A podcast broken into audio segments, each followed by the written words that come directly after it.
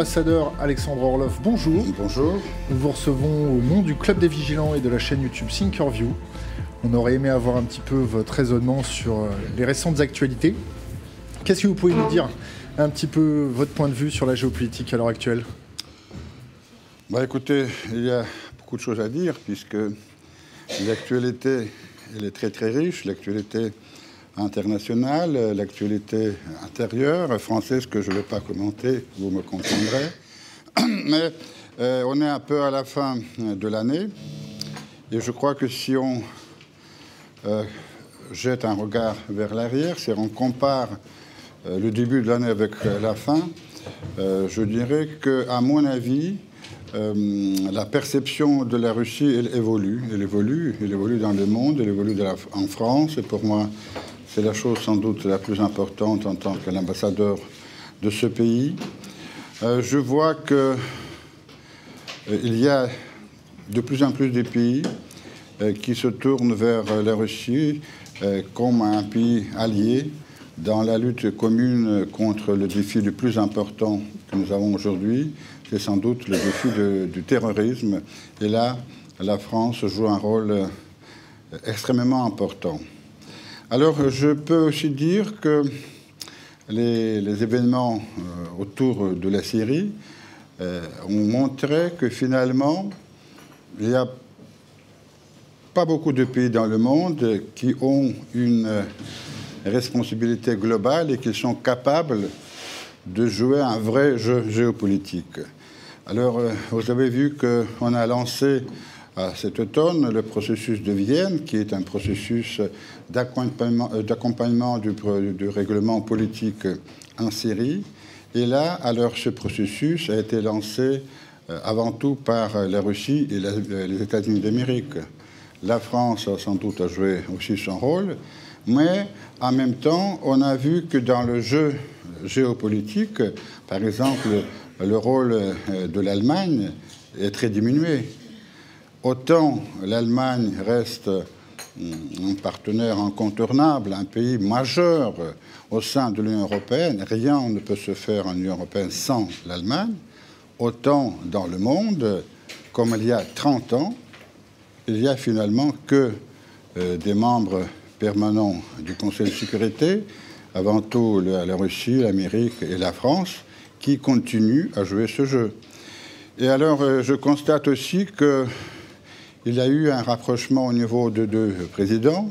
D'ailleurs, euh, j'assiste à toutes leurs rencontres dès le début, dès l'élection de François Hollande comme président de la République française. Je dois dire qu'ils ont eu toujours, contrairement à ce que disent certains journalistes, des bons rapports personnels, mais je constate que dans les circonstances actuelles, ces rapports se sont beaucoup améliorés, qu'il y a vraiment une vraie relation humaine un vrai respect mutuel et ça facilite beaucoup la recherche des solutions des problèmes, avant tout autour de la Syrie, mais aussi autour de l'Ukraine. Bon, alors, je ne vais pas euh, dire peut-être davantage et je vais vous donner la possibilité de me poser des questions. Je vais me développer en répondant à vos questions. Ça sera plus intéressant pour vous et pour moi pendant qu'on envoie le micro dans la salle, je vais vous poser la première question. Euh, nous avons fait une alliance contre Daesh et à côté, on continue d'imposer des sanctions à la Russie.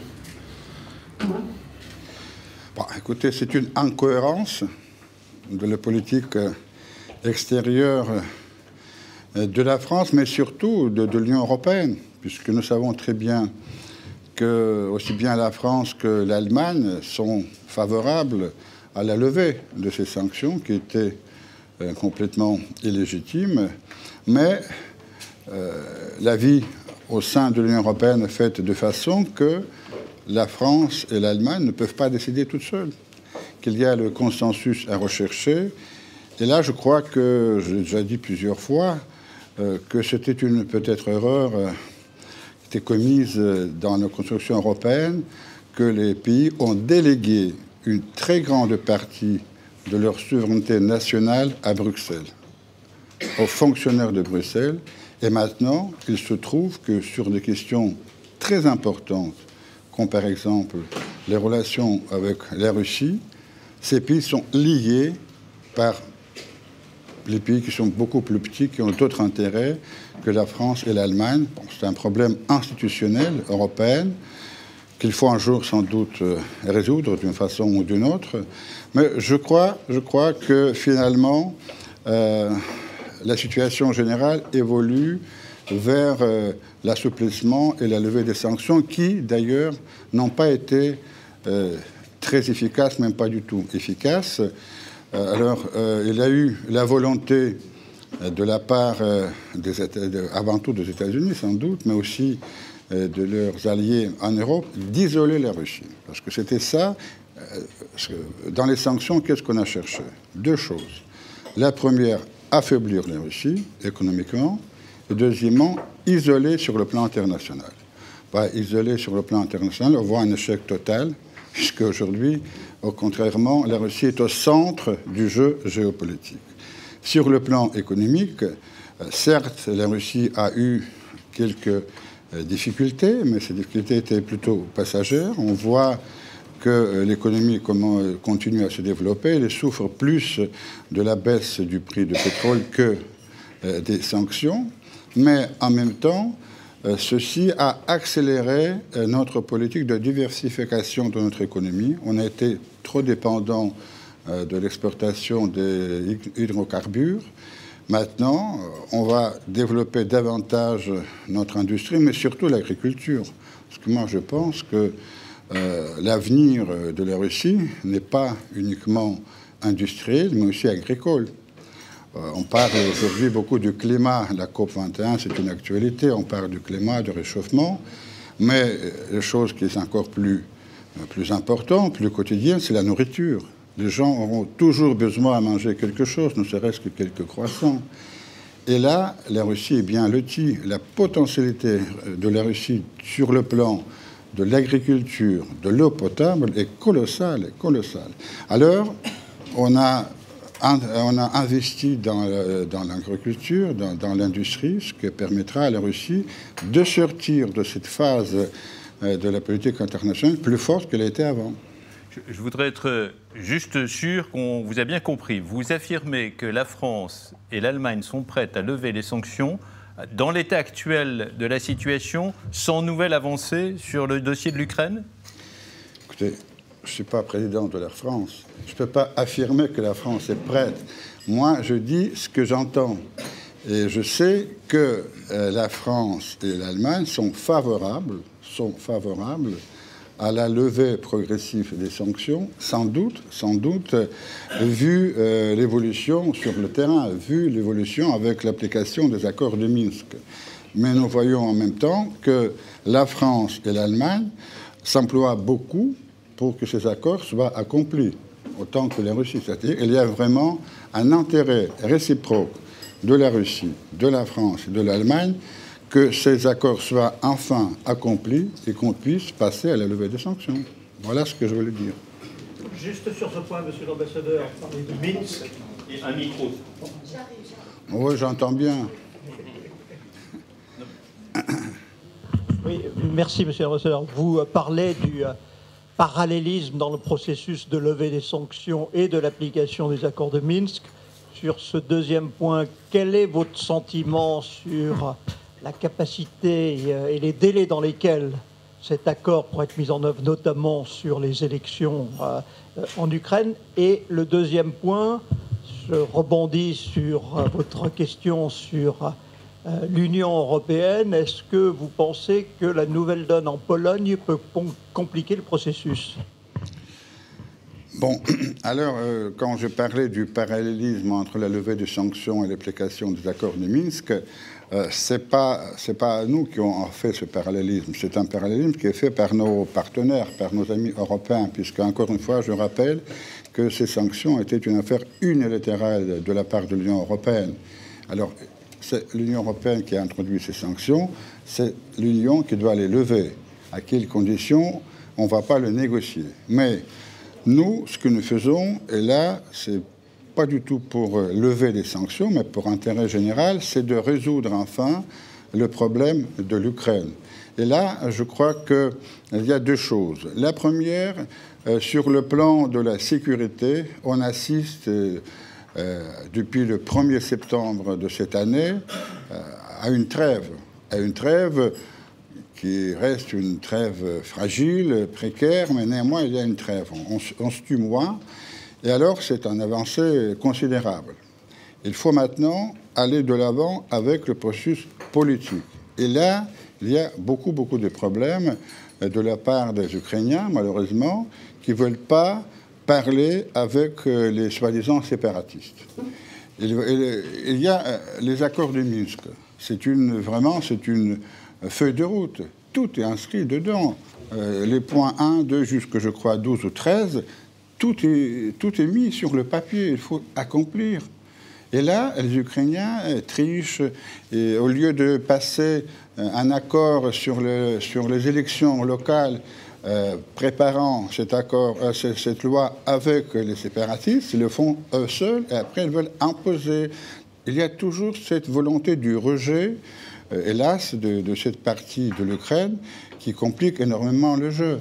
Et là, je, peux vous dire que ceci est, très bien perçu par nos amis français et les amis allemands qui essaient de convaincre les Ukrainiens de jouer le jeu, d'accomplir les accords de Minsk. Nous, de notre côté, sans doute, euh, nous travaillons avec, euh, avec euh, les gens qui représentent l'Est de l'Ukraine, mais d'après les, estimations de plusieurs experts, nous pensons que les six, mois à venir seront euh, les mois décisifs, c'est-à-dire on doit, on doit euh, tenir d'abord adopter cette loi, adopter la loi sur l'amnistie générale, et puis tenir ces élections dans la, euh, la première moitié de l'année prochaine, ce qui sera une avancée décisive pour appliquer les accords de Minsk, et ceci doit ouvrir la voie pour pour l'évolution, c'est-à-dire lever les sanctions et, d'autres choses. Voilà les choses que, telles que nous les ressentons et telles que, je crois, les ressentent nos amis français et allemands.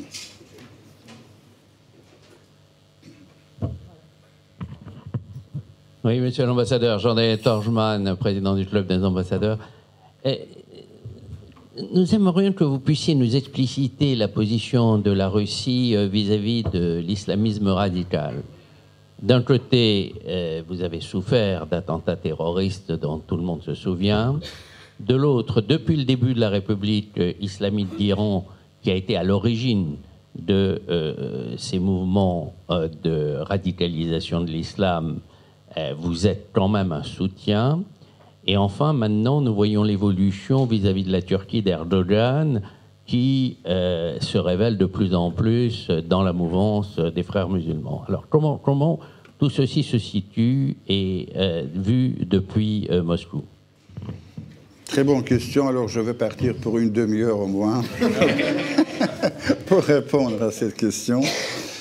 Bah, écoutez, il y a plusieurs choses. La première, il faut bien savoir que la Russie, c'est un pays multiconfessionnel. Et par nombre d'habitants, les musulmans, c'est la deuxième communauté de la Russie. Ça a été depuis, depuis Ivan le Terrible, c'est-à-dire depuis le euh, XVe siècle. Alors, pendant ces 500 ans, les musulmans, les slaves se sont mélangés, ils ont toujours vécu dans une harmonie sans problème. Hélas, et, l'islam, c'est une religion tout à fait respectable comme toute autre religion. Mais dans toute religion, il y a des extrémistes. Et moi, je pense que ce qu'il faut combattre, ce ne sont pas des religions, mais des extrémistes, quels que soient. Chrétiens, euh, chrétiens ou musulmans, toutes sortes d'extrémistes. C'est ça qui représente le danger. Et alors, euh, nous, nous sommes confrontés avec cet islam radical dix ans avant vous. Hélas, euh, je pense que si vous avez observé la vie de mon pays, oh, vous, vous, souvenez, il y a eu des attentats très très meurtriers euh, à Moscou, dans un théâtre à Moscou. Ça me rappelle beaucoup Bataclan, c'est vraiment, c'est déjà vu pour nous.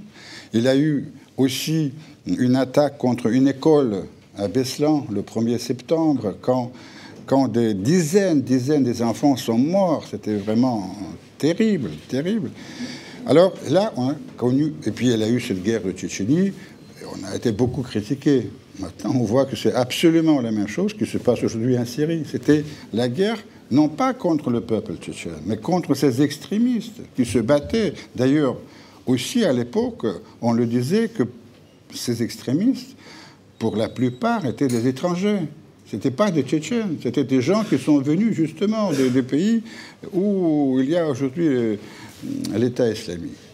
Alors, pour nous, c'est un, c'est un ennemi, c'est un ennemi commun qu'il faut combattre. Après les attentats à Paris, euh, bon, j'ai reçu une délégation des imams de France. Ils sont venus me voir sur leur propre initiative.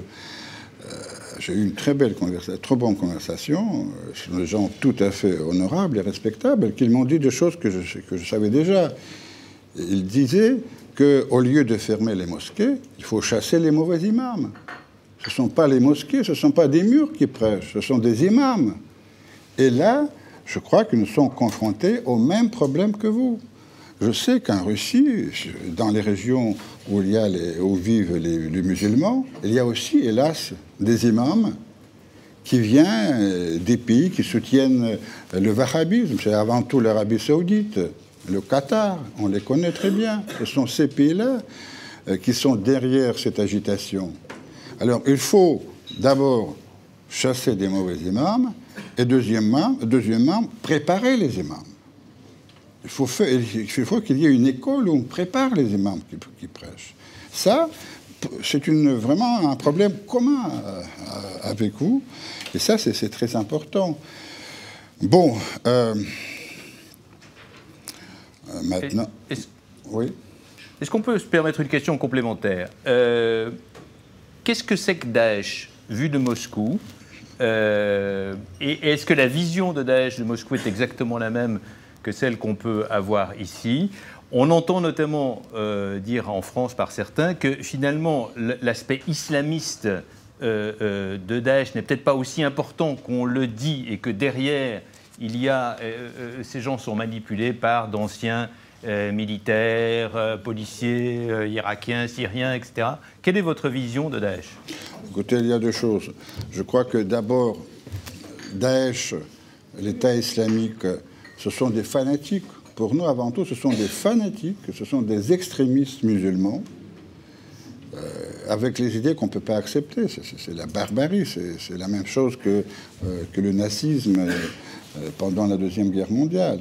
Mais sans doute, c'est une force politique qui est manipulée par les autres. C'est ça le problème. On aurait pu venir au bout de Daesh il y a déjà longtemps s'il n'avait pas des protecteurs extérieurs, des pays qui manipule, qui se sert de Daesh pour euh, combattre euh, Assad. C'est tout à fait clair. C'est-à-dire que il y a deux choses.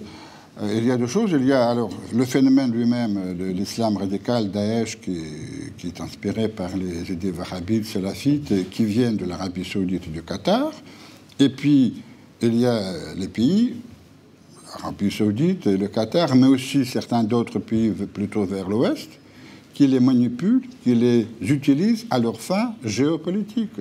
C'est clair. Et là, le jeu, le double jeu de la Turquie, il est tout à fait évident. Alors, la Turquie, un membre de l'OTAN, un membre de la coalition, et en même temps le premier complice de Daesh. Aujourd'hui, euh, nous, on a été les premiers à le dire, mais maintenant, je vois que même les Américains le disent ouvertement. Ils appellent Erdogan a fermé la frontière entre la Syrie et la Turquie, puisque par cette frontière, d'abord, passent les, terroristes, les armes, et puis transite le pétrole volé. Écoutez, c'est une complicité, c'est une complicité évidente. Et alors, vous avez hum, posé la question sur Erdogan. C'est vrai que c'est un frère musulman, et on le découvre de plus en plus. Et les frères musulmans, c'est une force redoutable et très dangereuse. On parle de Daesh, mais il y a la variété. Bon, Daesh, c'est le plus connu, mais il y a en Nusra, il y a d'autres groupes, groupements terroristes qui sont de la même, de la même disons, de, qui ont les mêmes idées. Ce sont des filiales de Al-Qaïda et les autres. Il y a beaucoup de groupes terroristes. On ne peut pas parler uniquement de Daesh. Daesh a beaucoup d'alliés sur le terrain. Il faut les combattre tous. Et les mollahs, vous n'avez pas répondu sur À quoi Les mollahs, l'Iran. Bah, les mollahs, l'Iran. Bah, je peux dire que Khomeini a, a vécu en France avant de partir en Iran. Alors la France a raté une occasion. Mais hum, pour être sérieux, euh, je, je, dis que nous, la Russie n'a jamais partagé euh, les idées des imams en Iran, jamais. On, fait la distinction entre un pays, son peuple et ses dirigeants, que ce soit pour tout pays. Et alors, euh, on n'a jamais partagé les idées extrémistes et, des imams de, de l'Iran, mais par contre, l'Iran, c'est notre voisin, c'est un pays pour qui on a énormément de respect, c'est une des civilisations de l'humanité, c'est une des plus vieilles civilisations, c'est un peuple qui est digne de tout notre respect. Et moi, je pense que tous les pays, euh, dans leur euh, évolution, ont connu des, moments difficiles politiquement. Alors l'Iran est en train de vivre un moment peut-être difficile, mais c'est une civilisation qui a été, qui va rester. Et nous sommes tout à fait prêts à coopérer avec l'Iran. D'ailleurs, la Russie a joué un rôle très important pour trouver la solution du nucléaire iranien, vous le savez très bien. Euh, Jacques Blamont de l'Académie des sciences. Monsieur l'ambassadeur, la Russie et la France s'apprêtent à célébrer cette année le 50e anniversaire de la signature de l'accord spatial entre l'Union soviétique, l'Académie des sciences de l'Union soviétique et le général de Gaulle, dont j'étais l'honneur d'être un des négociateurs. Ne pensez-vous pas, monsieur l'ambassadeur, que ce serait l'occasion pour euh, la Russie et la France euh, de proposer une initiative politique dans le domaine de l'espace L'espace est devenu très important au point de vue euh, aussi bien économique que militaire, mais toute la partie exploration, y compris comme dans l'espace, souffre à l'heure actuelle d'un manque de souffle politique. Ne serait-il pas possible d'utiliser cet anniversaire pour dépasser les cérémonies et pour, au contraire, proposer quelque chose de concret Merci. Merci, merci beaucoup.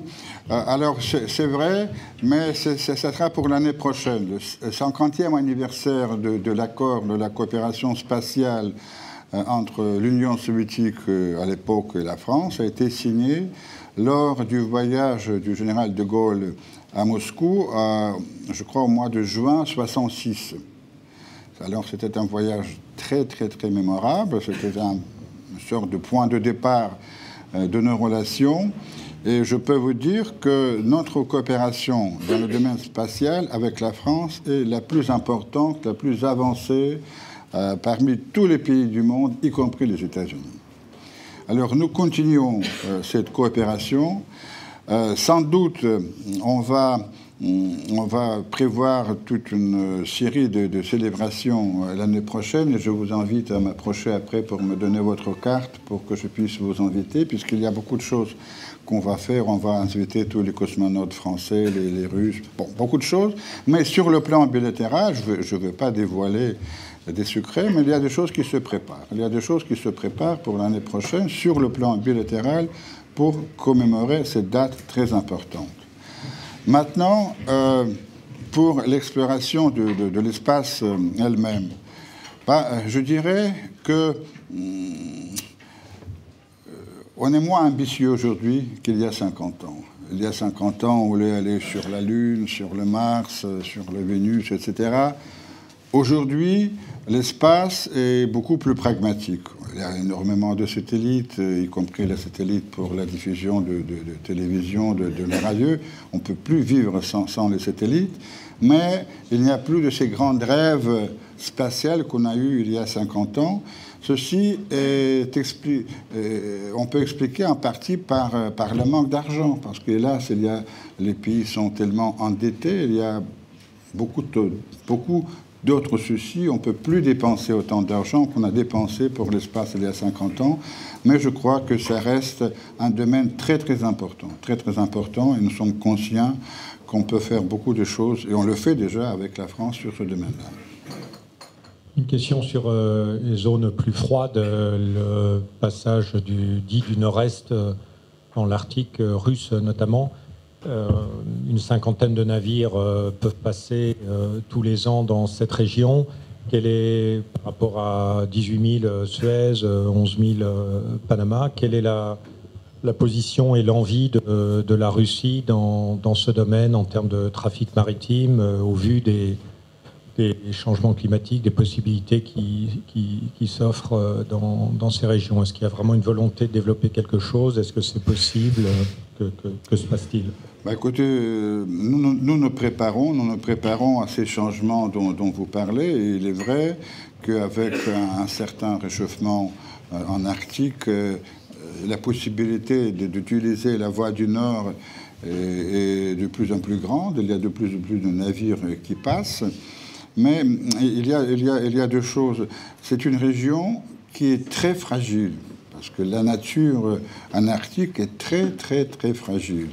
Et moi, je pense, je crains, je crains que si on va aller vers une exploitation de la voie maritime du Nord d'une façon euh, incontrôlée, ça peut provoquer de vrais désastres euh, écologiques.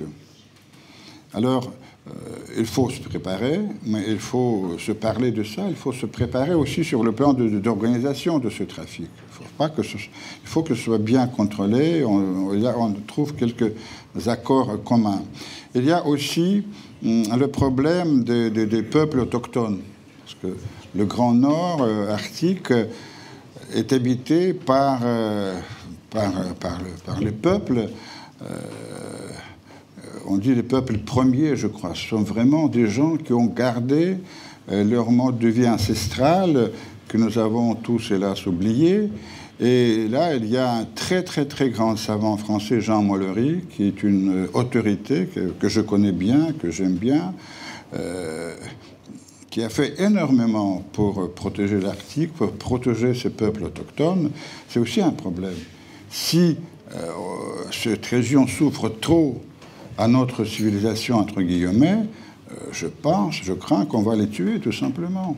On va les tuer. Ce sont des quelques milliers de gens, mais qui sont attachés à leur mode de vie. C'est un, autre problème. Et puis, sur le plan économique, euh, je crois que, certes, la voie euh, maritime du Nord est plus courte que la voie du Sud, mais il y a d'autres moyens, et notamment le, chemin de fer, le fameux transsibérien. C'est beaucoup plus intéressant. Nous sommes actuellement de travailler à doubler la capacité du transsibérien. Je sais que la Chine aussi est en train de construire cette, nouvelle voie de, de soie, c'est-à-dire on peut, moi, j'utiliserais plus le chemin de fer que cette voie maritime qui, reste quand même euh, assez, assez, assez, fragile, tandis que le chemin de fer, c'est vraiment c'est le transport de l'avenir, écologique, rapide, pratique, tout. Je vais rebondir, je vais rebondir sur l'Arctique. Euh, qu'est-ce que vous pouvez nous dire sur le déploiement de batteries de missiles S-400 dans l'Arctique? Et si j'ai encore un petit peu de temps, euh, les dernières révélations de Wikileaks concernant Erdogan et le Sukhoi 24 qui a été abattu à la frontière. Je vous écoute. Alors pour euh, le déploiement des, armes en Arctique, écoutez, nous nous protégeons. Nous nous protégeons parce que euh, nous savons très bien que le temps, ces derniers temps, s'intéresse beaucoup à l'Arctique que euh, on commence à dire mais c'est pas bon que l'Arctique dépend uniquement des pays riverains. Nous avons tous le droit d'exploiter. Et vu le passé, comment on a voulu employer la force pour euh, s'affirmer quelque part, nous, nous, prenons des précautions. Encore une fois, les armes euh, que vous avez mentionnées, ce sont des armes défensives. Ce sont des armes défensives euh, avant tout contre les aéronefs qui peuvent être utilisés à des fins pas du tout pacifiques. Pour les révélations de Wikileaks, si vous pouvez me préciser de quoi exactement il s'agit. Erdogan surveillait le, les déplacements d'avions russes à sa frontière depuis six semaines et avait la ferme intention de s'en faire un. Oui. Oui, j'ai vu ça. On a dit que Erdogan faisait ça à partir du mois d'octobre dernier, puisqu'il était avant les élections, et puis il voulait utiliser ce fait pour les élections. Mais je constate, euh, je constate que l'avion a été abattu après que Erdogan était déjà réélu. C'est-à-dire, j'ai confiance à Wikileaks, mais ça coule pas très bien. Par contre, ce que nous a beaucoup préoccupé, et le président Poutine en a parlé publiquement à des conférences de presse, que euh, pour euh, notre opération en Syrie, nous sommes en coordination avec euh, les États-Unis, qui sont à la tête d'une coalition. Et nous fournissons l'information sur les plans de vol de nos avions en Syrie aux Américains. Et là, le président Poutine s'est posé la question comment ça se fait que ces plans de vol étaient connus par les Turcs? Parce que notre avion était bien attendu par les Turcs. C'était une provocation préméditée, ça, il n'y a pas de doute, mais cette loyauté des Américains, mais surtout des, Turcs vis-à-vis des Russes, euh, ça, pose, ça, pose, beaucoup de problèmes, ça pose beaucoup de questions. Comment on peut faire une confiance entre alliés si on commence à, à abattre les avions des uns et des autres Ça, c'est un vrai problème, et moi je pense que la Turquie, Erdogan personnellement, a fait une erreur colossale. Colossale. Pourquoi? Parce que la Turquie et le président Erdogan ont été considérés par nous euh, comme des alliés dans la lutte contre Daesh, comme un partenaire économique important et aussi comme pays ami. Deux semaines avant que notre avion ait été abattu, le président Poutine a eu une très bonne rencontre avec Erdogan à Antalya, en marge de G20. Ils ont longuement parlé, ils ont, signé plusieurs accords. Et alors, ce coup dans le dos a été ressenti par la Russie comme une trahison. C'est pire qu'un euh, incident ou une provocation, c'est une trahison. Et pourquoi l'ont-ils fait à votre avis? Et alors, et vous savez que les traîtres sont méprisés par tous. Et je crois que c'est pour ça que je dis Erdogan a, a fait une faute irréparable, irréparable pour lui, pas pour la Turquie. Parce que la Turquie, ça reste un pays ami avec qui nous sommes tout à fait prêts à développer nos relations. Mais avec Erdogan, c'est fini. Pourquoi a-t-il fait ça? Pourquoi elle a fait Pour plusieurs raisons. Mais moi, je crois que la, la, la, la raison la plus plausible, c'est qu'on a commencé à toucher à, à l'argent qu'il percevait de la contrebande du pétrole. On sait très bien que tout ce pétrole volé en Irak et en Syrie transite par la Turquie. Et la Turquie met dans la poche euh, des sommes très considérables. Et dans nos, dans nos, dans nos médias, on parlait ouvertement euh, de l'implication de la famille d'Erdogan dans ce business. Son fils, son beau-fils, qui est ministre du, pétrole, je crois, tout le, tout le clan Erdogan s'est enrichi énormément grâce à cette contrebande. Et quand on a commencé à toucher euh, le pétrole, ah, il a réagi pour montrer son mécontentement, pour dire attention, si vous allez plus loin, Erdogan, il se croit vraiment à la tête d'un empire ottoman. Vous savez, il y a un proverbe français qui dit il y a des yeux plus grands que le ventre. Voilà, c'est bien le cas. Monsieur l'ambassadeur, bonjour. Henri Pomeran, consultant international. Ma question rejoint également euh, la relation entre la Russie et la Turquie à la suite de ce terrible incident. Le président Erdogan a refusé catégoriquement de présenter des excuses. Il a présenté seulement ses condoléances. Euh, les sanctions décidées par le président Poutine vont sévèrement toucher l'économie turque. Et sachant également que euh, la majeure partie des frères musulmans sont euh, reçus, hébergés en Turquie, quel est votre point de vue sur la sortie de cette crise et comment voyez-vous euh, l'évolution euh, de la relation La Russie vient d'annoncer qu'elle fera participer des experts internationaux à euh, l'ouverture de la boîte noire pour prouver probablement sa bonne foi. quelle est votre vision sur la sortie de crise? Écoutez, je commence par la fin de votre question. On n'a pas euh, besoin d'ouvrir la boîte noire puisque un pilote, le navigateur qui était dans l'avion, est vivant. Il a déjà tout dit. On n'a pas besoin de boîte noire. Il a très bien dit, clairement dit, qu'il n'a eu aucun avertissement avant que l'avion soit descendu. Qu'ils euh, ont tiré dans le dos. Les pilotes ne s'attendaient pas du tout à être attaqués par qui que ce soit. Que l'avion été abattu sur le territoire de la Syrie. Il est tombé sur le territoire de la Syrie. On n'a pas besoin d'ouvrir les boîtes noires. C'est clair. Comment sortir? Moi, écoutez, euh, encore une fois, je, crois qu'il faut, regarder à, la longue, dans une perspective longue, et sans doute, nous allons, nous allons conserver et développer nos relations avec la, Syrie, avec euh, la Turquie. Mais pas avec Erdogan, lui. Lui, c'est fichu. Je pense c'est perdu. C'est fichu. Vous savez, c'est un point de vue tout à fait euh, personnel, mais euh, ça me rappelle un peu l'histoire de Saakashvili, qui était le président de la Géorgie. Quand la Géorgie a attaqué le Sétu du Sud, la Russie n'a plus eu aucun contact avec lui tant qu'il n'est pas parti. Moi, je, encore une fois, c'est chez moi un peu strictement personnel, mais je pense qu'il n'a rien à espérer. Mais pas la Turquie. Avec la Turquie, on va continuer à développer des relations, sans doute. Monsieur l'ambassadeur, Michel Ferrand, euh, avocat. Deux questions. Euh, la première, euh, est-ce que Vladimir Poutine a engagé il y a plusieurs années un effort de, reconstruction de, de l'institution militaire russe pour la, ramener pas tout à fait au niveau de ce qu'était l'ex-URSS, mais enfin plus que ce qu'elle a été à la fin de la perestroïka en tout cas.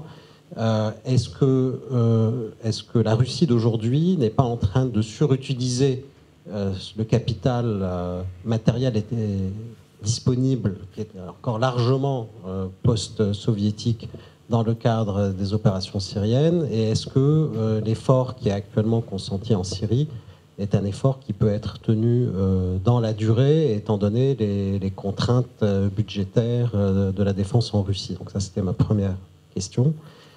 La, deuxième question, c'est, alors je ne sais pas si vous répondrez, mais c'est votre appréciation sur la diplomatie française, que je perçois personnellement comme étant d'une très grande faiblesse. Et, depuis fort longtemps, si vous voulez, on, a souvent dit il y a 30-40 ans que un diplomate français prenait ses ordres ou à Moscou ou à, Washington. Aujourd'hui, je ne pense pas que ça soit le cas, mais c'est plutôt la diplomatie du chéquier. Et, euh, je pense que dans, certains traités qu'on a passés récemment sous les deux présidences récentes, il y a la signe de la diplomatie du chéquier en provenance de certains pays, euh, euh, enfin typiquement Arabie Saoudite et, et Qatar. Est-ce que on est réellement indépendant Est-ce qu'on est crédible alors qu'on pratique euh, le tête-à-queue diplomatique à peu près tous les deux ans? Bon. Pour, pour, pour, la, première, pour la première question, bah, je dirais heureusement, heureusement que le président Poutine était assez prévoyant pour commencer cet effort euh, pour rebâtir la puissance militaire de la Russie il y a quelques années déjà.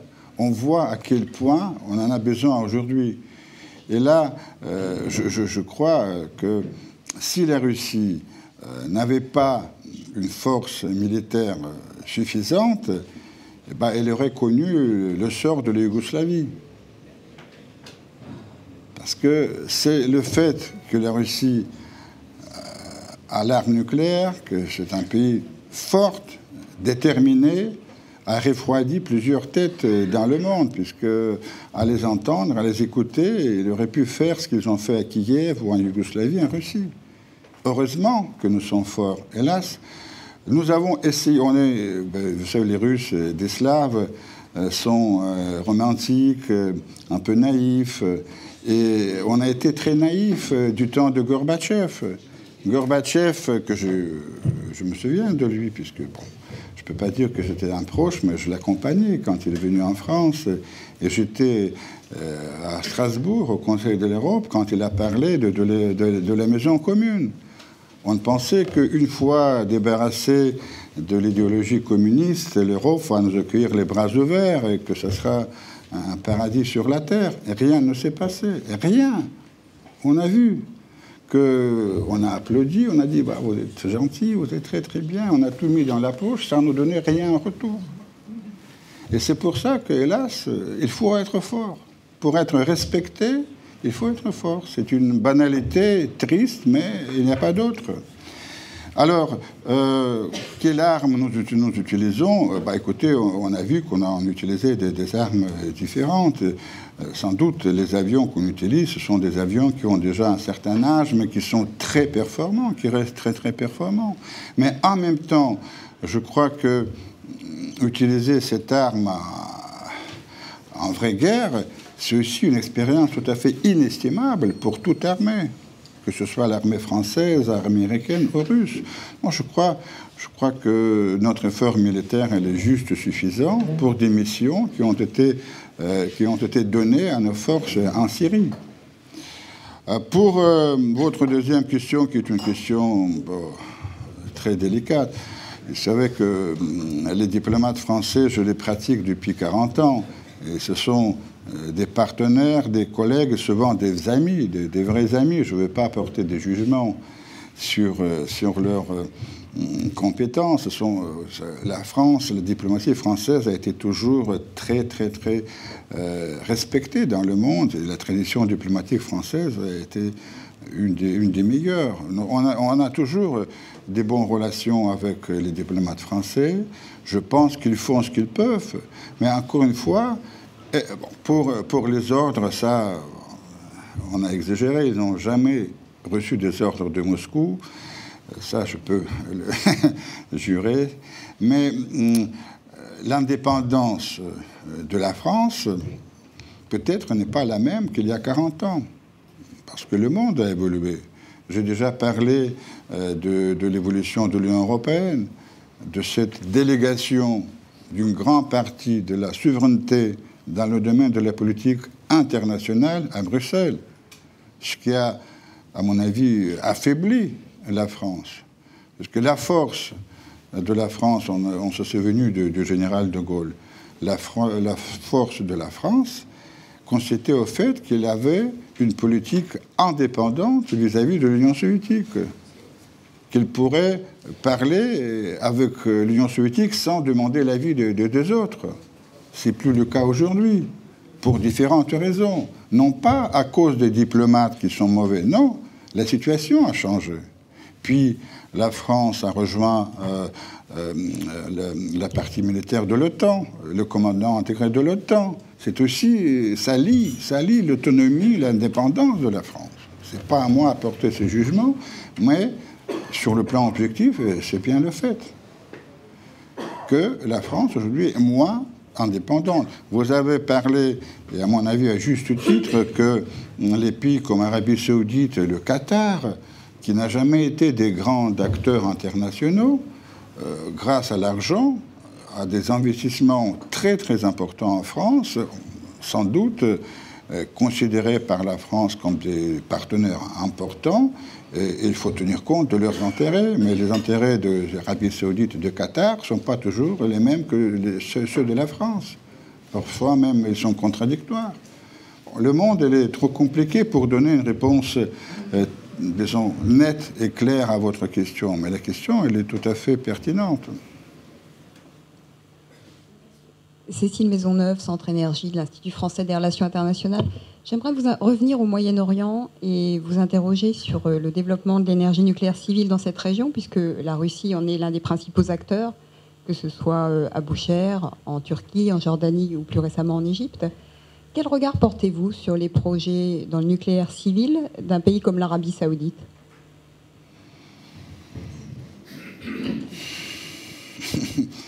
Euh, D'abord pour l'énergie nucléaire, je crois J'y crois, j'y crois. Je pense que l'énergie nucléaire, euh, contrairement à ce qu'on peut entendre, c'est l'énergie de l'avenir. C'est vraiment l'énergie propre, l'énergie sûre et l'énergie bon marché. Et au lieu de, de faire beaucoup de gadgets, il vaut mieux développer des sources d'énergie qu'on sait faire. Et la France, dans le domaine du nucléaire civil, est un des, euh, des, pays les plus avancés dans le monde. Il y a, ces pays, on peut les compter par les, par les doigts d'une main. Et alors, c'est bien que la France n'a pas abandonné cette, cette source d'énergie. Et je peux vous dire qu'il y a une vraie coopération dans le domaine de l'énergie nucléaire entre la Russie et la France. Pour euh, la construction des centrales euh, nucléaires en Arabie saoudite, bah, je crois que comme tout État, comme l'Iran, comme tout État, il a le droit de développer le nucléaire civil. Moi, je, serais, euh, je pense que ce serait plutôt bien, parce que aujourd'hui, l'Arabie saoudite est avant tout le producteur du pétrole, et on sait que le pétrole, c'est une source d'énergie qui est, disons, pas très compatible avec le problème de réchauffement climatique.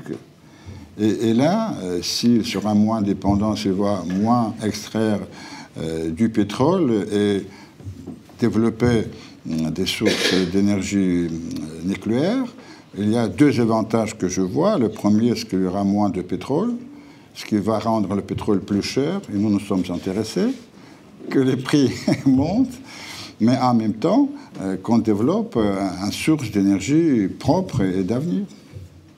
Moi, je suis tout à fait favorable.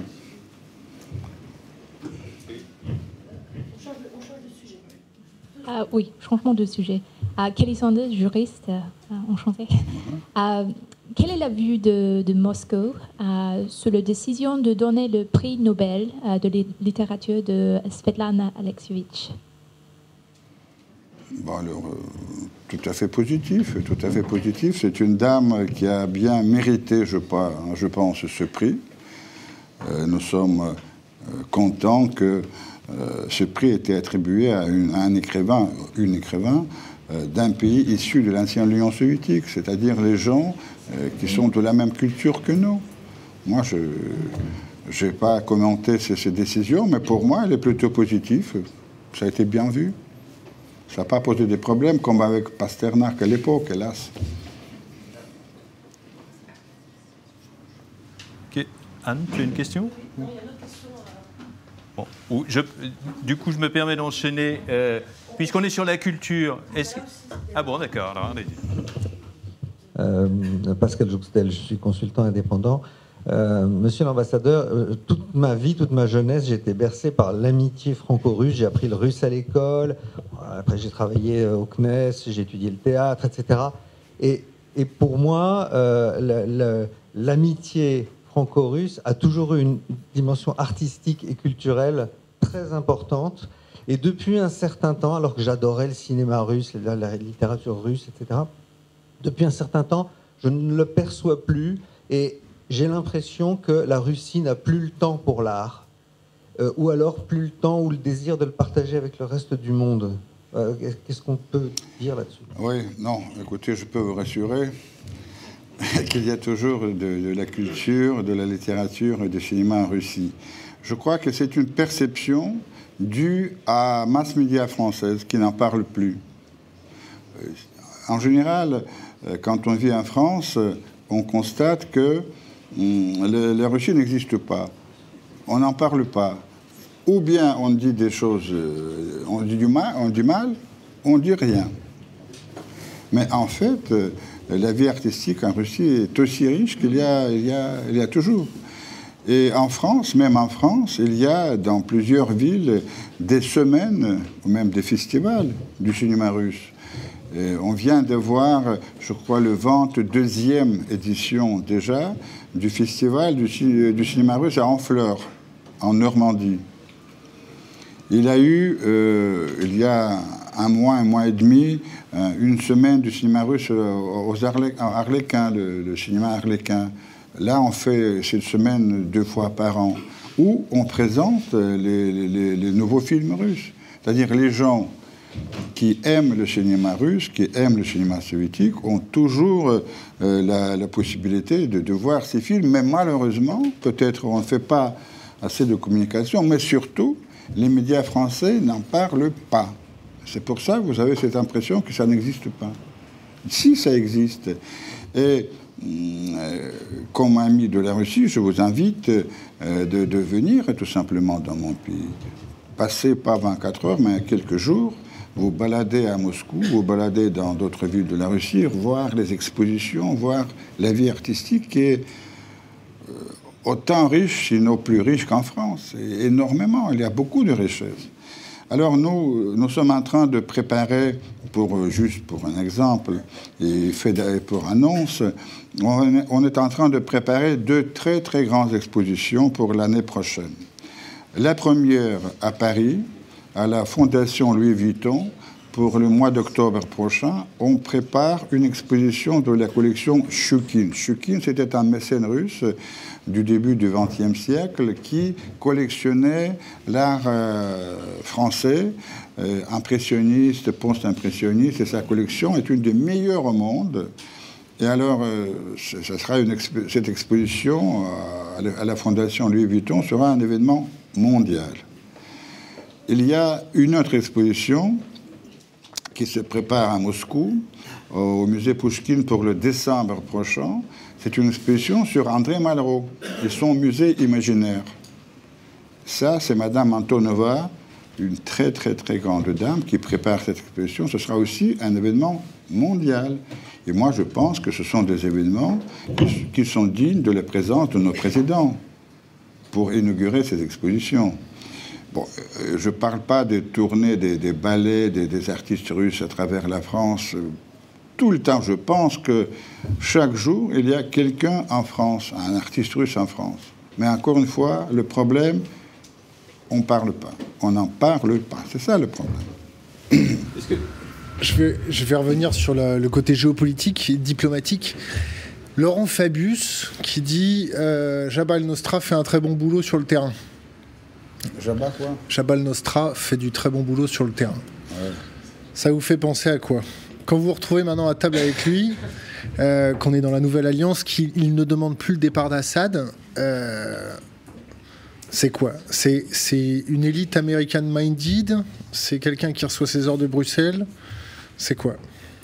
Ça, il faut poser ces questions à lui-même. Vous savez, Fabius, il est tous les jours quelque part au micro, alors vous posez cette question à lui. Vous voyez moi, traiter. Moi, moi je, ce que je constate, que euh, quand les présidents se rencontrent, François Hollande et Vladimir Poutine, ils sont complètement sur la même longueur d'onde. Et ils comprennent très bien que pour résoudre le problème de la Syrie, il faut suivre deux, deux traits, comme on dit, deux voies une voie d'abord militaire pour euh, venir au bout de Daesh, mais pas uniquement de Daesh, mais tous les, complices, tous les alliés de Daesh, qui sont nombreux, et parallèlement préparer les changements politiques. Alors les changements politiques euh, en Syrie, c'est avant tout, euh, on travaille actuellement sur deux choses. La constitution de deux listes. Une liste des opposants pour former enfin la délégation pour négocier avec euh, le gouvernement syrien la transition, la préparation de la Syrie nouvelle, et deuxième liste des organisations terroristes qu'il faut combattre. Parce que euh, souvent, euh, dans la presse occidentale, on dit bah, les Russes bombardent pas les, mauvais, ils bombardent les bons. Nous disons, mais écoutez, donnez-moi nos listes qui nous devons bombarder et qui ne devons pas bombarder Aucune réponse. Heureusement qu'on a bougé et lors de la dernière rencontre à Vienne, on a décidé justement de dresser cette liste. Il y a déjà une ébauche de cette liste qui existe aux Nations Unies, puisqu'aux Nations Unies, il y a la liste des organisations qui sont considérées comme des organisations terroristes. Alors cette tâche été confiée à Jordanie, c'est un pays à qui nous avons beaucoup de confiance et je crois qu'il y travaille pour préparer une liste de ces organisations. La liste des, des, opposants a été confiée, ou plutôt c'est l'Arabie saoudite a dit c'est nous, c'est nous qui nous allons faire cette liste. On dit très bien, il faut, les encourager. Mais il faudrait que euh, dans cette affaire soit aussi impliqué le représentant spécial du, secrétaire général des Nations Unies, Mistra, euh, Mistura, qui, prépare ensemble ces listes. Et la prochaine fois quand le groupe de soutien du processus politique en Syrie, le groupe de Vienne, va se réunir, peut-être encore avant la fin de cette année, normalement, ils doivent considérer, voir ces listes. Et là, euh, on, avancera. Euh, encore une fois, je pense, bon, il y a des nuances. Il y a des nuances dans les déclarations de tel ou tel homme politique euh, responsable français. On ne va pas commenter chaque nuance, mais sur la ligne générale, je constate que parmi tous les pays occidentaux, la France est le pays le plus proche de nous. Et d'ailleurs, ce n'est pas par hasard que c'est le seul pays que Poutine euh, appelle le pays allié. Moi, je, me souviens que ça a été, ça a été public euh, quand on a décidé de combattre ensemble euh, Daesh et d'autres groupes terroristes en Syrie. Le président Poutine a donné les ordres à nos forces militaires en disant alors vous devez coopérer avec nos amis français sur le terrain comme avec des alliés. Et ça, c'était un vrai tournant, un vrai tournant. Maintenant, on dit que le président François Hollande n'a pas réussi à faire les grandes coalitions. Non. Il a fait, il a réussi très bien. Il a réussi très très bien.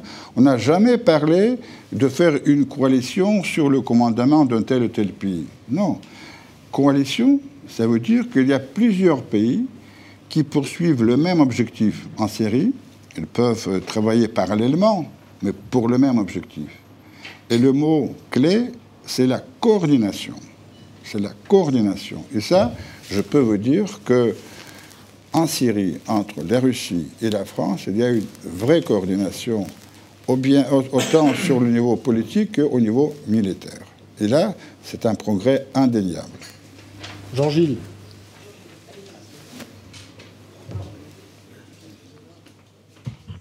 Oui, monsieur l'ambassadeur, euh, nous n'avons pas encore parlé des États-Unis d'Amérique. C'est quand même fantastique. Donc, je, ramènerai les États-Unis d'Amérique à travers les, relations Europe, États-Unis, Russie. Euh, beaucoup de gens estiment qu'il y a un rôle ambigu des États-Unis. Euh, il y a des hommes politiques français. Hein. Sarkozy disait en janvier le, les, relations russes euh, sont essentiels. Les intérêts des Américains en Europe ne sont pas les intérêts des Européens vis-à-vis des Russes. Et, euh, Valéry Giscard d'Estaing, en mai, euh, disait que les relations avec l'Europe et la Russie se passeraient mieux si Bruxelles était plus indépendant. comment regardez-vous ce, jeu des Américains en Europe? Quel est, selon vous, l'objectif poursuivi? Je parle États-Unis-Europe, et comment États-Unis-OTAN, et comment comptez-vous y répondre?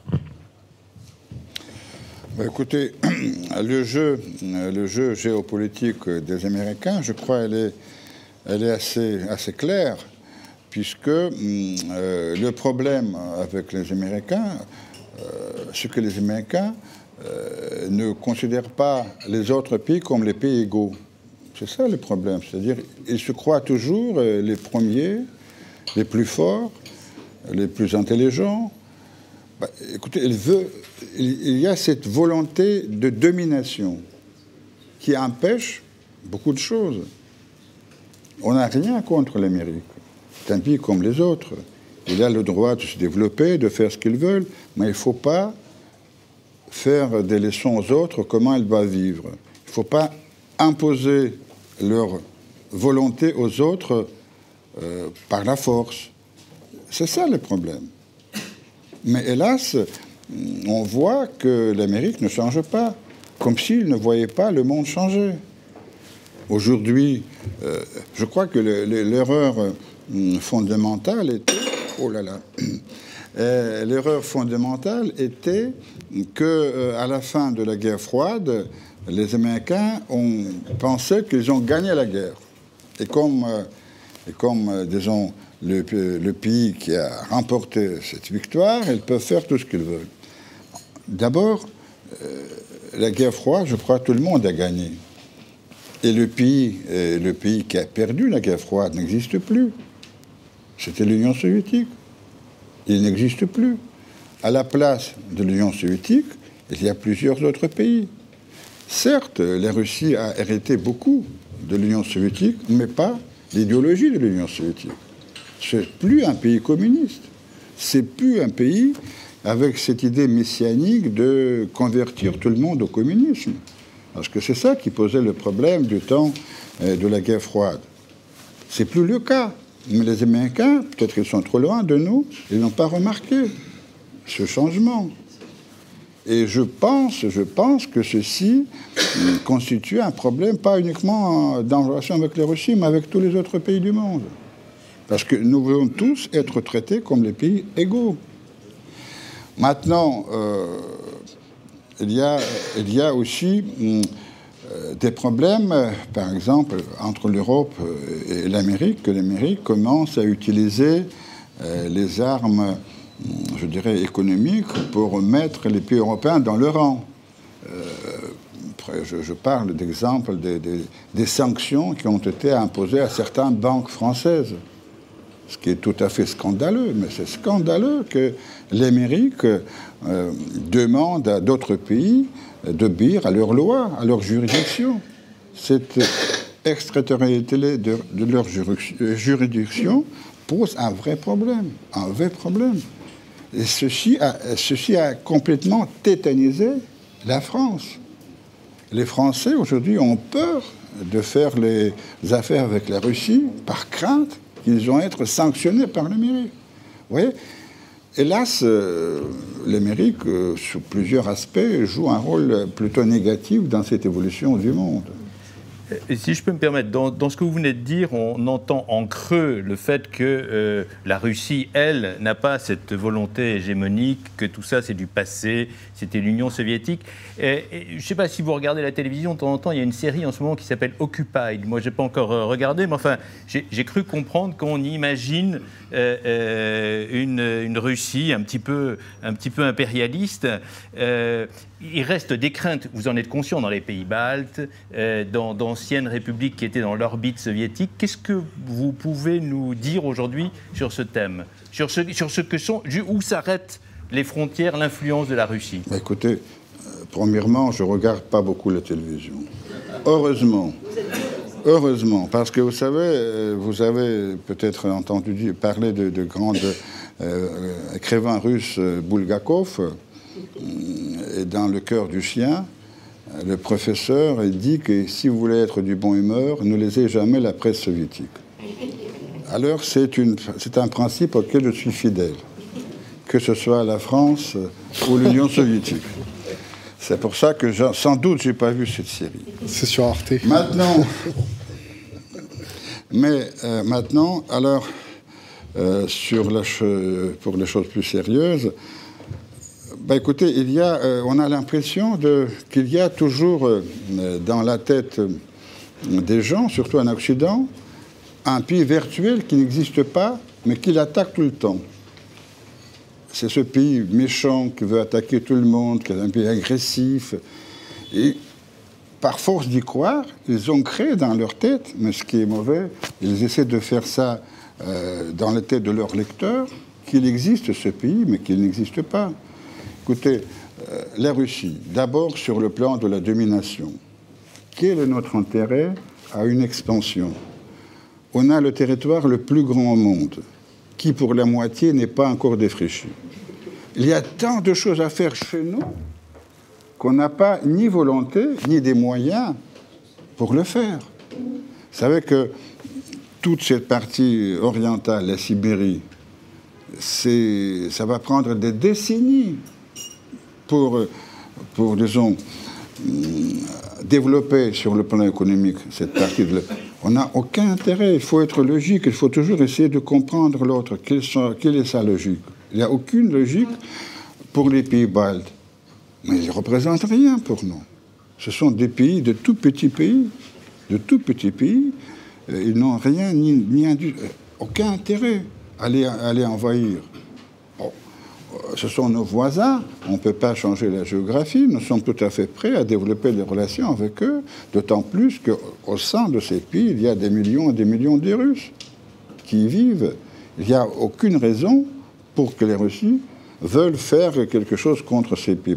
Non, ce sont des fantasmes, des phobies, des complexes, mais pour ces pays, c'est une façon de se faire valoir sur le plan international.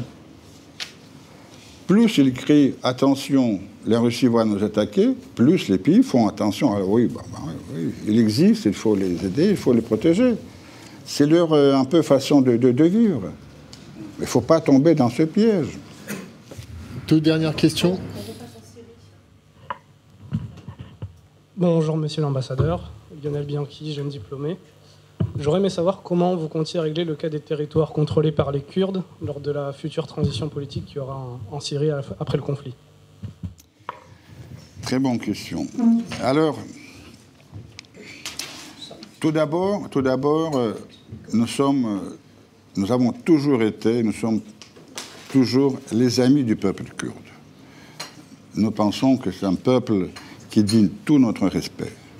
C'est un peuple qui se bat depuis longtemps pour avoir un État indépendant.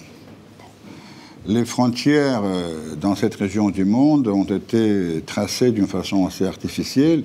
D'ailleurs, ce n'est pas uniquement là, en Afrique aussi, dans d'autres cas aussi peut-être, mais c'est difficile de bouger des frontières. C'est difficile de bouger des frontières. On sait que ça amène souvent à des guerres.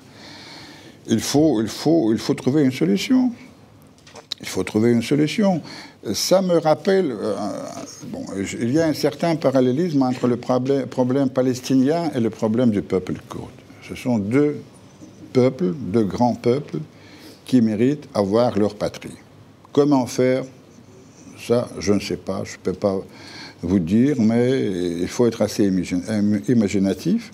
Moi, je pense que, mais encore une fois, c'est strictement personnel, moi, je pense que dans ce grand travail diplomatique qui doit se faire au Proche-Orient, euh, il faut traiter pas uniquement euh, les questions de la Syrie, mais toutes les questions qui sont là. Parce que si on, laisse du côté le, problème palestinien, le problème kurde, le problème sunnite, le problème chiite, ça va repartir. Ça va repartir. Alors, si nous sommes dans cette situation qu'on connaît aujourd'hui, qu'on le regrette, ah, au moins il faut profiter pour faire le maximum pour prévenir des nouveaux conflits dans l'avenir. Et moi, je pense qu'il faudrait faire une grande conférence internationale pour parler pas uniquement de la Syrie, mais toute la région. Toute la région, comment essayer d'aller vers les ententes des peuples qui vivent là-bas.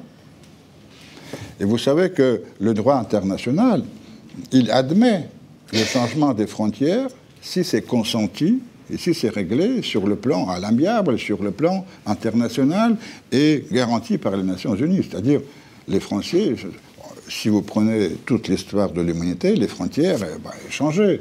Souvent grâce aux guerres, mais on peut le faire aussi politiquement. Il y a, il y a des exemples, par exemple, euh, Tchécoslovaquie. C'est un cas unique, mais ils se sont séparés, c'est un divorce à l'amiable, sans aucun problème. Et puis il y a l'autre cas, la Yougoslavie, avec toutes les guerres, tout le sang qui a été versé. Il y a plusieurs cas de figure.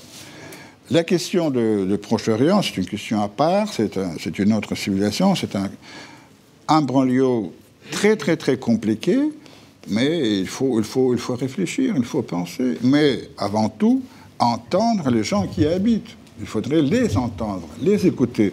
Quand nous disons, on parle de, Bachar el-Assad, il faut qu'il parte, nous disons, écoutez, attention, c'est le peuple syrien qui doit décider. C'est lui qui doit décider. Et c'est la même chose pour tous les autres pays de la région. C'est eux qui doivent être à la base de la décision. Et notre rôle, c'est de garantir cette décision, mais pas imposer. C'est là la différence entre notre approche et l'approche de l'Amérique qui veut d'abord imposer et puis garantir par la force. Ça ne marche pas. Oui, euh, Nicolas Meillan, membre du groupe de réflexion Les Iconoclastes. Pensez-vous que les deux navires Mistral auraient pu être utiles à la Russie et à son allié, la France, pour combattre Daesh en Syrie? Et quel impact euh, de cet imbroglio des navires sur les relations économiques futures de la France avec la Russie? Je ne pense, pas, pense pas que les navires Mistral euh, auraient pu servir à l'opération en Syrie, puisque ce ne sont pas des, navires d'attaque. C'est bon, sont de très bons navires, mais pour d'autres choses. On n'attaque pas avec les Mistral. Pour ça, il y a d'autres armes. Alors, euh, mais nous sommes très heureux, vraiment, je, je vous le dis, que ces navires ont finalement été vendus à l'Égypte, peut-être en aura besoin. L'Égypte, c'est un pays ami à la Russie, avec qui nous avons une très bonne coopération. Et d'ailleurs, hum, c'est un miracle, je crois, que cette affaire de Mistral a été réglée avec presque aucune retombée négative sur nos relations. On a trouvé une solution dans laquelle tout le monde est resté content. Sûrement, sûrement pour la coopération euh, dans le domaine sensible, puisque vous savez que ces dernières années, entre la Russie et la France, il a eu des bons avancées dans la coopération dans le domaine de l'industrie de la défense. D'ailleurs, les deux pays étaient intéressés. Bien sûr, maintenant, ça va, ça va créer quelques freins. Parce que si on travaille dans les domaines tellement sensibles, il faut avoir la confiance. Et euh, l'affaire de Mistral, c'était un coup sévère pour la confiance, ça c'est sûr. Dernière question. Avant-dernière alors. Bonjour, Pierre-Alain Laffy, ingénieur conseil.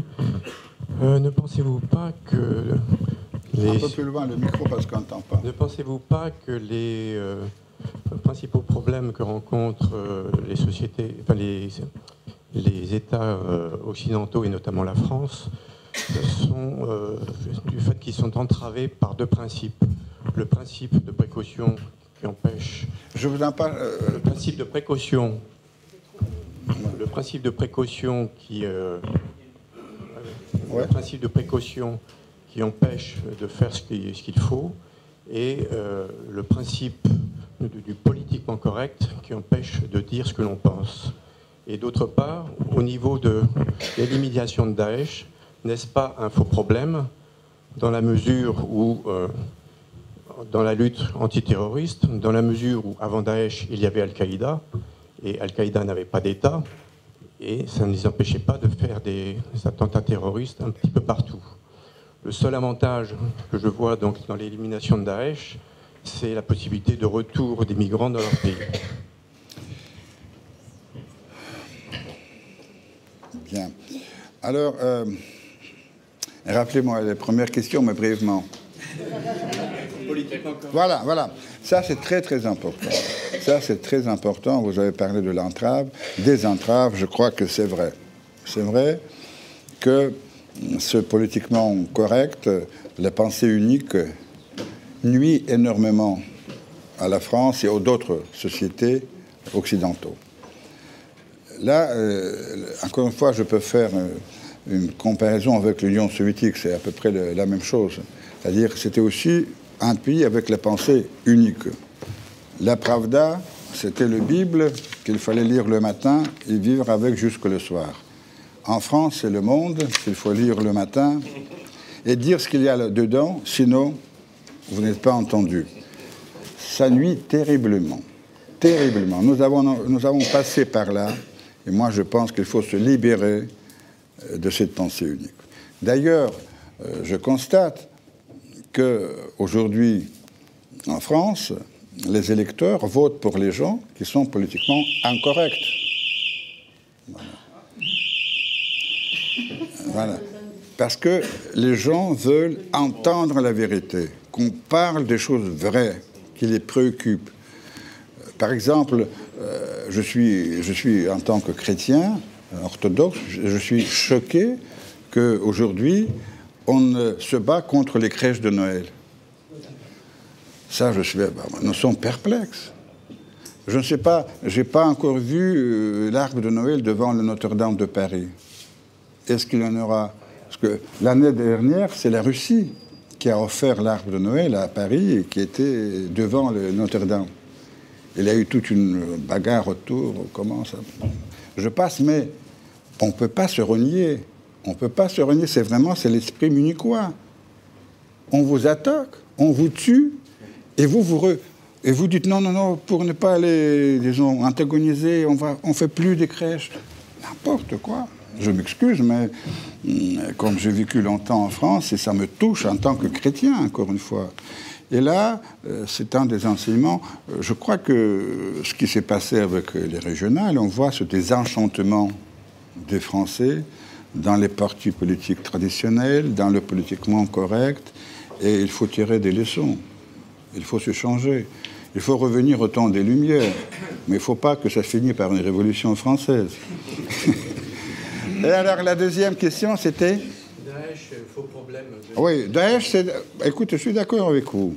Qu'aujourd'hui, c'est Hier, c'était Al-Qaïda, aujourd'hui, c'est Daesh, demain, ce sera une autre chose qui va avoir une autre appellation contrôlée, mais ce sera la même chose. Et la force de Daesh, la force des islamistes, n'est pas dans les chars, dans les armes. Leur force est dans les idées qu'ils propagent, qui sont, hélas, attractives pour beaucoup de gens. Et ça, c'est la question qu'il doit se poser. Pourquoi ces idées sont attractives pour des gens? Pourquoi ils se convertissent à l'islam radical? C'est ça le vrai problème. Et là, mais ce sont, ce sont des questions profondes qu'il faut revoir. Toute évolution de la société française et européenne depuis 30, 40 ans. Euh, on parle de la laïcité. Moi, je n'ai rien contre, mais je crois que la laïcité crée un vide à l'intérieur des gens. Mais les jeunes, ils cherchent quelque chose, ils, ont besoin à rêver. On ne peut pas rêver euh, d'aller à supermarché acheter quelque chose. Ce n'est pas un rêve. Les sociétés de consommation ne fait pas rêver. Il faut donner quelque, de l'espoir, de, choses à quoi on peut rêver. Et ce sont des faux rêves que les islamistes offrent à la jeunesse. Mais ces faux rêves sont attractifs. C'est ça le vrai problème. Ça concerne l'éducation, l'enseignement, énormément de choses. C'est vraiment l'occasion pour euh, s'arrêter, pour euh, se poser la question essentielle, où, où allons-nous? Et pourquoi on est arrivé là? Et là, on trouvera des réponses, peut-être ensemble. Bon, dernière question pour mettre fin à cet entretien. On a pour habitude de laisser un conseil pour les jeunes générations. Alors, donnez un, un conseil pour les jeunes générations sur Internet. Écoutez, aimez-vous les uns les autres. Dans le sens large. Non, moi, non, non, moi, moi je pense que ce qui manque, pas uniquement aux jeunes, mais à, des gens de tout âge, il faut se voir plus, plus souvent. Il faudrait que les jeunes aillent en Russie découvrir les jeunes russes. Ça leur va ouvrir les yeux. Ils vont voir que de l'autre côté de l'Europe sont leurs amis, qui, sont, qui n'attendent que ça pour leur tenir le bras, la main. Vraiment, il y a très peu de contacts. Vous savez, euh, je, me souviens, on a, cette année, c'était l'année de 40e anniversaire de l'acte final d'Helsinki. Et là, il y a eu le troisième, fameuse troisième corbeille, euh, les contacts entre les hommes. Du temps de l'Union soviétique, on était farouchement contre, parce qu'on savait très bien que c'est la plus grande force au monde, les contacts entre les hommes et les femmes, sans doute. Et alors, et entre les deux. et ça reste. Il n'y a rien de plus fort que les contacts entre les hommes. Il faut aller les uns vers les autres. Et là, on trouvera beaucoup de solutions. Il y aura sûrement beaucoup moins de problèmes. C'est le message que je veux envoyer à des jeunes de France. Monsieur l'ambassadeur Orloff, merci.